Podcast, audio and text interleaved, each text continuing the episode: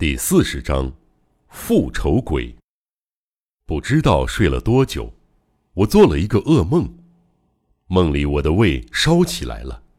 醒来后发现稍稍一动，全身上下的关节就像神经痛一般阵阵发疼。你醒了吗？我们还是在岩洞里，我们还活着。朱户感觉躺在他身边的我微微翻身的动作，温柔的对我说。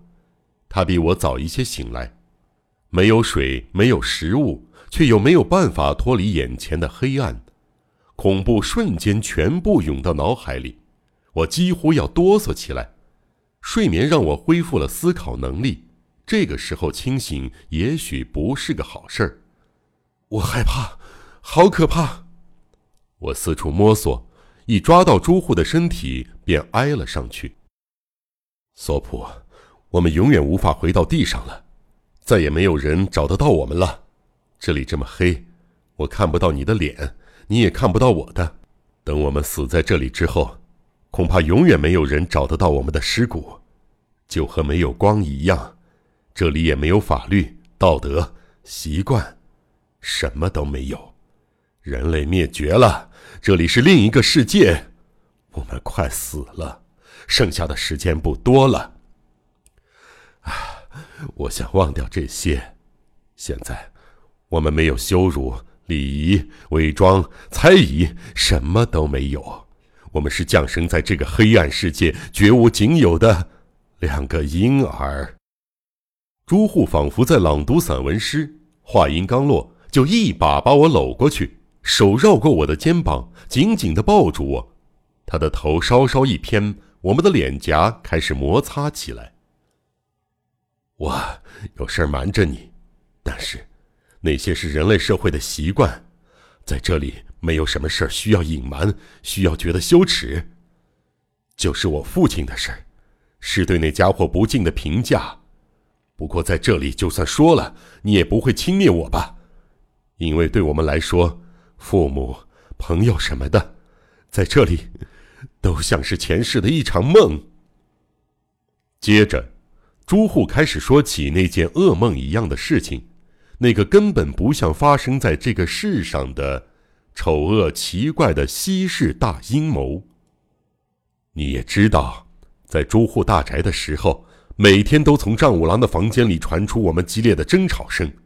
那个时候，他把他的秘密全部告诉我了。朱户家上一代当家的奸污了一个怪物般的渔女下女，生下了丈五郎。当然，上代当家早有正事，会占有那种怪物，只是一时起了歹念，没想到竟作孽的生下了比母亲更可怕的残废孩子。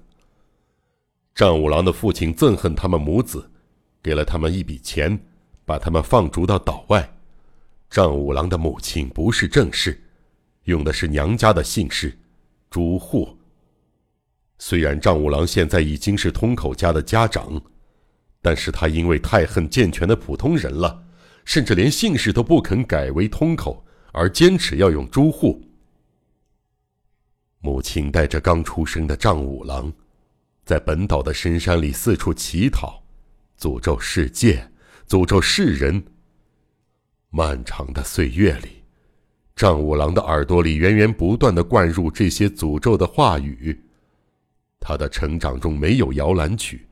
母子俩活得像某种野兽，憎恨、恐惧着普通人。丈五郎告诉我他在成年之前的种种痛苦，还有被人们唾弃、迫害的遭遇。他的母亲只给他留下诅咒的话语，便死去了。成年之后，不知道出于怎样的机缘巧合，来到了这座岩屋岛。恰好那个时候，通口家的继承人，也就是丈五郎同父异母的兄长。留下美丽的娇妻和刚出生的女儿死去了，丈五郎趁虚而入，终于赖下不走。不幸的是，丈五郎爱上了兄嫂，他利用监护人的立场，使尽各种手段追求自己的嫂子，但他无情地留下一句：“与其委身给残废，倒不如死了算了。”便带着孩子悄悄逃离岩屋岛。张五郎说到这段往事时，咬牙切齿，脸色惨白，浑身颤抖。在此之前，他是出于残废的偏见而憎恨正常人。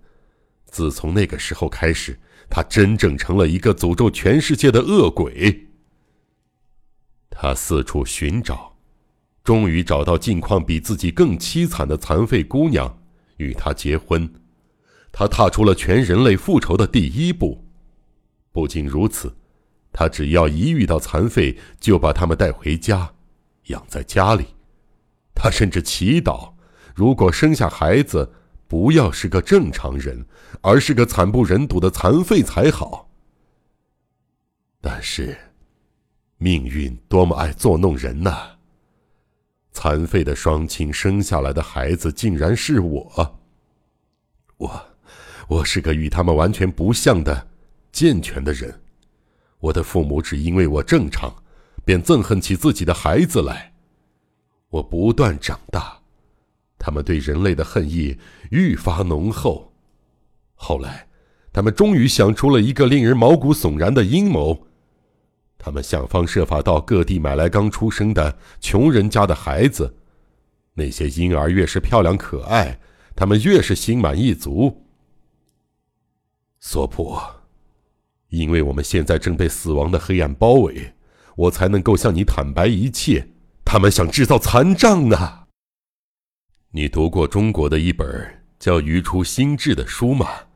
里面有一篇故事，说到为了卖人给杂技团，有人把婴儿塞进箱子里，把正常的婴儿弄成残废的事儿。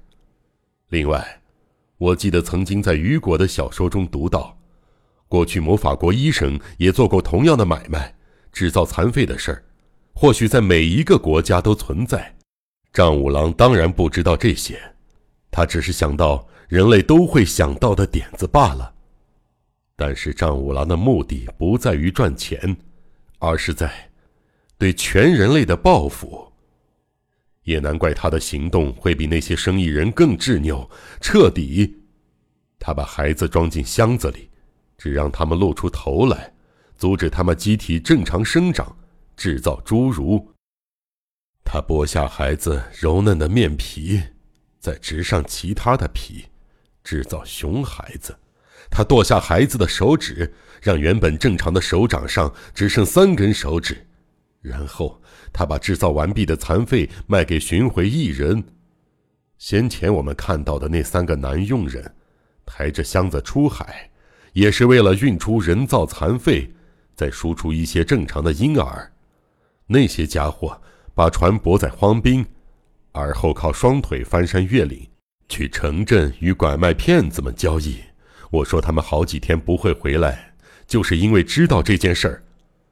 当他们着手这种事的时候，我要求上东京的学校念书，父亲答应了我的请求，不过有一个条件，我必须念医科，成为外科医师。然后他利用我对情况一无所知。说什么希望我研究如何治疗残废这种漂亮话，其实是让我研究如何制造残血的人类野兽。这次我突然回来，责备父亲是个杀人凶手。那家伙第一次向我坦白残废者的诅咒，并在我面前跪下来，流着泪请求我协助他一生的复仇大业。他要我提供我身为外科医师的知识。真是可怕的异想天开！我父亲想消灭日本所有的健康人类，让残废取而代之。他想制造出一个残废的国度。他说，这是住户家子子孙孙都必须遵守的家规，就像在上周一带的一块天然巨岩上雕刻出盐屋饭店的老人一样。他要把这当作子孙代代永存的事业。这是恶魔的妄想。是鬼怪的乌托邦。父亲的身世的确叫人同情，但他不能以曾经遭遇过的苦难为借口，而把无辜的孩子塞进箱子里，甚至剥皮，让他们流落在观赏的见识物小屋里。如此残酷、地狱般的阴谋，我怎么能够参与呢？再说，觉得那家伙可怜，完全只是理智上。感情上我怎么都没办法发自内心的同情他。虽然奇怪，但我就是没办法把他当成我的父亲。母亲也一样，哪里会有挑逗自己孩子的母亲呢？那对夫妻是天生的恶鬼、畜生，和身体一样，他们的心也彻底扭曲了。索普，这就是我的父母，我是他们的孩子，是立志把比杀人更残酷无数倍的受刑当成毕生事业的恶魔之子，我该怎么办？我该悲伤吗？但是这个悲伤实在太巨大了，我该愤怒吗？但是这样的憎恨又太深刻了。老实说，在洞室里丢失了绳索路标时，我心里如释重负。一想到可以永远不必离开这片黑暗，我甚至感到欢喜。朱户的双手颤抖着。猛烈地抱紧我的肩膀，忘我的说个不停，贴得严丝合缝的脸颊上，他的泪水潸然流下。朱户告诉我的事情太不寻常了，我瞬间失去了判断力，只能任由朱户抱着，一动也不动地瑟缩着。